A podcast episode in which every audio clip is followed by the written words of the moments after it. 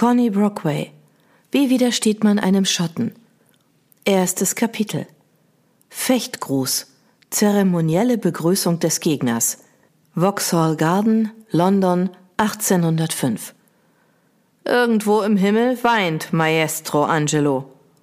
Wer hat das gesagt?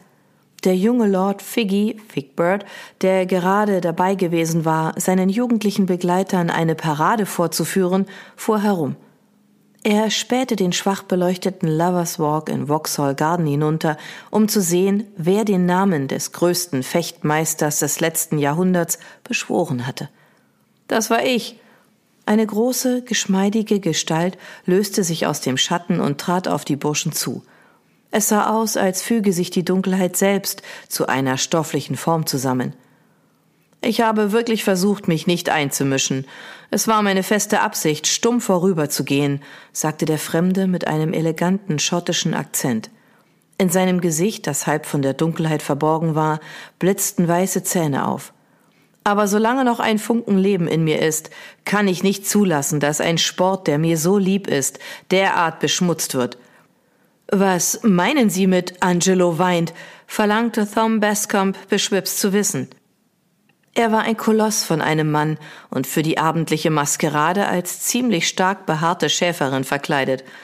Was wollen Sie Figgis Fechtkunst unterstellen? Ich unterstelle gar nichts. Ich habe allerdings festgestellt, dass seine Remesse abscheulich ist. Dennoch, er ist durchaus kein hoffnungsloser Fall. Der Schotte trat näher zu ihnen, und das gedämpfte Licht der Gaslaternen, die in den Bäumen hingen, enthüllte einen der attraktivsten Männer, die Figi je zu Gesicht bekommen hatte. Einen großen, gärtenschlanken und athletisch wirkenden Kerl, der im Gegensatz zu den anderen Besuchern der nächtlichen Festivität darauf verzichtet hatte, ein Kostüm anzuziehen. Stattdessen trug er dunkle Hosen, einen schwarzen Gehrock mit einer blauen Weste darunter und eine einfache weiße Halsbinde, an der ein Schmuckstück befestigt war, eine kleine goldene Krawattennadel in Form einer Rose. Einfach alles an ihm verursachte bei Figgy ein Gefühl der Unbeholfenheit, und das verdross ihn außerordentlich. Dies ist ein Kostümball, Sir. Das bedeutet, dass man ein Kostüm tragen muss, verkündete er gereizt. Sehen Sie Thom hier? Der ist in Wirklichkeit gar kein Mädchen und ich bin auch kein Raja. Was Sie nicht sagen. Thom wankte nach vorne und starrte den Schotten wütend an. Als was genau sind Sie denn verkleidet, Mister? Der Schotte, der beinahe ebenso groß war wie Thom, aber mindestens 20 Kilo weniger wog, ließ seinen Blick an dem dicken, eingeschnürten Leib des jungen Mannes bis hinunter zu den bauschigen, rosa Rüschenrücken wandern. Als Gentleman, schlug er mit weicher Stimme vor. Während Thoms Gesicht leuchtend rot anlief, ertönte aus der Gruppe der restlichen Burschen schallendes Gelächter. Thom verlangte jedoch keine Genugtuung für die Beleidigung. Obwohl der Alkoholdunst das bisschen Vernunft, das der Bursche besaß, vernebelte, witterte er etwas Gefährliches an dem Schotten, etwas, das außerhalb seiner Erfahrung lag, etwas Tödliches. Wer sind Sie? forderte er. Ramsey Monroe. Der Mann neigte leicht den Kopf. Ich bin der Besitzer der École de la Fleur, eines kleinen Fechtsaales in Whitefriars. Stets zu Diensten, meine jungen Herren. Sie wollen ein Fechter sein? höhnte Thom und reichte Figgy eine Flasche, die er aus den Tiefen seiner Röcke hervorgezaubert hatte. Das bin ich, erwiderte Monroe. Ich kam zufällig gerade vorbei, als ich hörte, wie Sie über das internationale Fechtturnier sprachen, das bald stattfindet. Sie ziehen in Erwägung, daran teilzunehmen? Und wenn dem so wäre? fragte Figgy, was geht Sie das an? Nichts. Aber da ich die Kunst des Fechtens unterrichte, hat es mich interessiert. Ich blieb stehen und sah, wie sie eine Remesse ausführten, die selbst ein Kind hätte abwehren können. Ich schätze, Sie könnten das besser? Der Mann zog in einer eleganten Geste die Schultern hoch. Viel wichtiger ist, dass ich sie lehren könnte, es besser zu machen. Figgy, der Spaß witterte, grinste. Er war mit Abstand der beste Fechter der gesamten Gruppe. Könnten Sie Thom beibringen, meine Remesse zu parieren? Monroe blickte zu Thom hinüber. Der Schäferin? Selbstverständlich. Oder einem der anderen? Figgy deutete auf seine übrigen Begleiter, die alle sichtlich angetrunken um sie herumstanden. Jedem einzelnen von ihnen. Er klang viel zu überzeugt von sich und Figgys Selbstvertrauen schwand. Vielleicht konnte der Schotte eine geheime Botte, irgendeinen Trick, der kaum Übung erforderte, sondern schnell zu erlernen war und dem man kaum parieren konnte. Zum Teufel. Jetzt konnte er nicht mehr zurück. Er hätte sich nur gewünscht, dass er nicht ganz so betrunken gewesen wäre. Bei diesem Gedanken hob er die Flasche und leerte sie in einem Zug. Im selben Moment nahm er aus dem Augenwinkel eine Bewegung am anderen Ende des Kiesweges wahr. Eine Gestalt, die wie ein Lakai aus dem vergangenen Jahrhundert gekleidet war, eilte auf sie zu. Figgy beobachtete sie, dankbar für die Ablenkung. Trotz der männlichen Kleidung konnte es keinen Zweifel daran geben, dass die Gestalt in den rubinroten Samtkniehosen und dem engen Gehrock ganz eindeutig eine sie war. Eine süße, kurvige, appetitliche sie. Sie hatte ihr Haar unter eine schwarze Kappe gestopft und ihr Gesicht mit einer schwarzen Seidenmaske bedeckt, aber nichts konnte den Schwung ihrer Hüften verbergen, ebenso wenig wie ihre Brüste, die der Anstrengung des Mädchens, sie zurückzubinden, förmlich Hohn sprachen. Ob sie eine Dame war oder eine Dirne, machte kaum einen Unterschied. Sie war ohne Begleitung auf einem Maskenball in Vauxhall Garden auf dem berüchtigten Lovers Walk, was bedeutete, dass sie bestenfalls eine zerbrechliche Barke war, die nach einer Klippe suchte, um daran zu zerschellen. Und schlimmstenfalls ein Lastkahn aus Haymarket, der Ausschau nach neuen Passagieren hielt. In jedem Fall war sie leichte Beute, und das Spiel, das er mit ihr zu spielen gedachte, würde überaus unterhaltsam sein. Er lächelte. Sie könnten das also, meinte er zu Monroe, tatsächlich jedem beibringen? Ja. Wie wäre es dann mit ihr? Figi zeigte auf die Frau. Ihr Schritt verlangsamte sich. Das Licht einer Laterne ließ ihre saphirblauen Augen hinter der Maske aufblitzen. Oh ja, er mochte blaue Augen. Monroe drehte den Kopf. Eine Frau? fragte er verachtungsvoll mit einem gelangweilten Blick.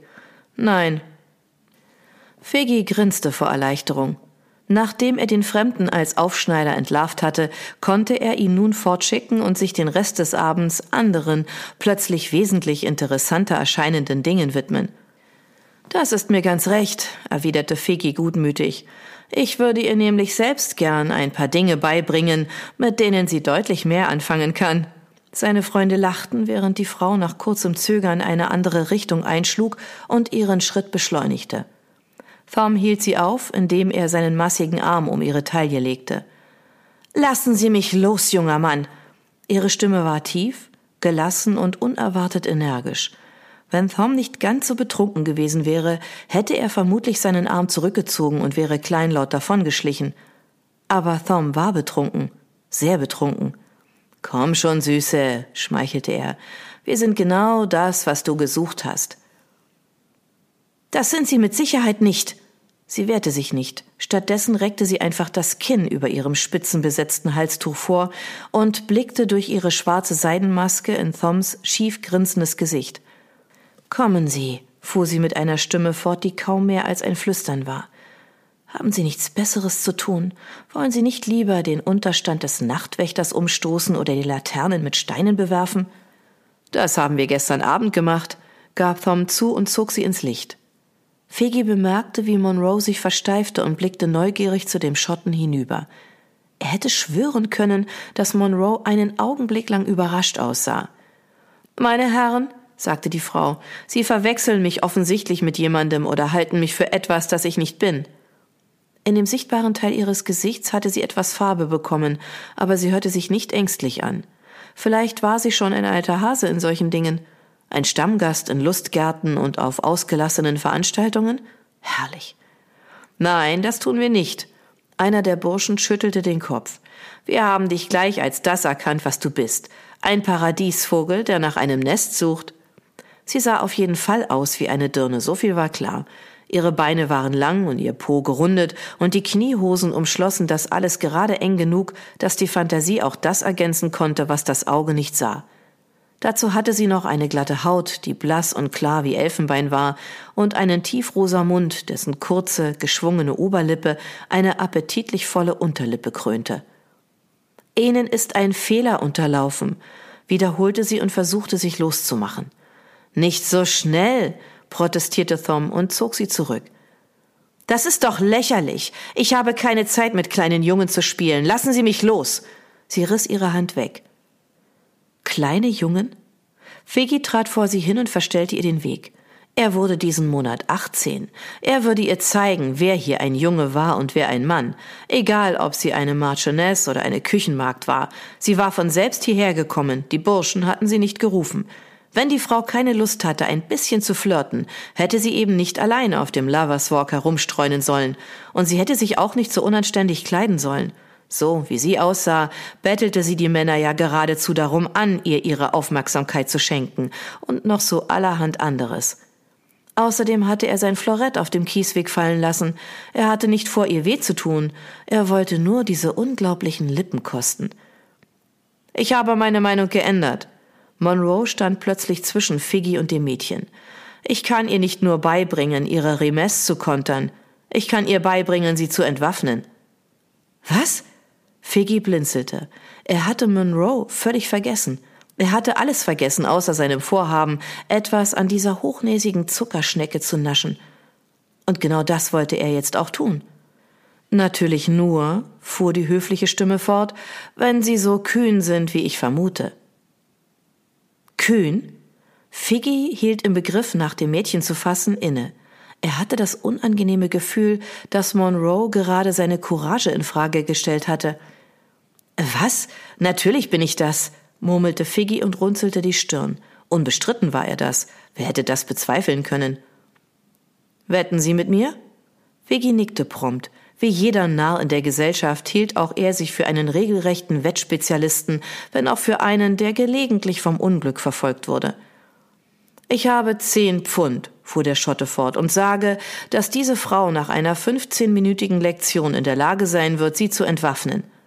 Und ich habe zwanzig Pfund und sage, schenk ihm seine zehn und schick ihn nach Hause, verkündete Thom laut, während er sich mit den Augen an dem Mädchen gütlich tat. Einhundert, erwiderte Monroe prompt. Das brachte Thom und den Rest von Figgys Freunden zum Verstummen. Eine Wette über 100 Pfund klang interessant, vor allem weil sie wussten, dass Figgy am vorletzten Abend ordentlich verloren hatte und sich heute darauf verlassen musste, dass seine Freunde ihm das Spiel finanzierten. Mach es, rief jemand. Eine Frau sollte ihn entwaffnen können? 100 Pfund? Das klang bei weitem zu einfach. Gemacht. Das ist doch lächerlich, meldete sich die Frau zu Wort. Sie wandte sich um, und obwohl sie eine Maske trug, konnte Figgy genau erkennen, in welchem Augenblick sie Monroe sah, ihn wirklich sah. Sie hielt inne und schien von seinem verflucht hübschen Gesicht gefangen zu sein wie eine Taube in einem Netz. Drei Herzschläge lang stand sie wie festgefroren. Dann drängte sie sich an Monroe vorbei und verkündete leidenschaftlich Ich bin nicht. Monroe ergriff ihren Oberarm, zog sie mühelos an sich und schnitt ihr so das Wort ab. Ich fürchte, wer oder was Sie sind, macht zu diesem Zeitpunkt keinerlei Unterschied mehr, meine Liebe, sagte er und bog sie über seinen Arm nach hinten. Jetzt seien Sie ein braves Mädchen und keine Spielverderberin. Obwohl er stark angetrunken war, entging Figgy nicht, dass ihr eine scharfe Antwort auf der Zunge lag, aber auch die verhinderte Monroe, indem er sich tief über sie beugte. Als Glücksbringer, sagte er und küsste sie.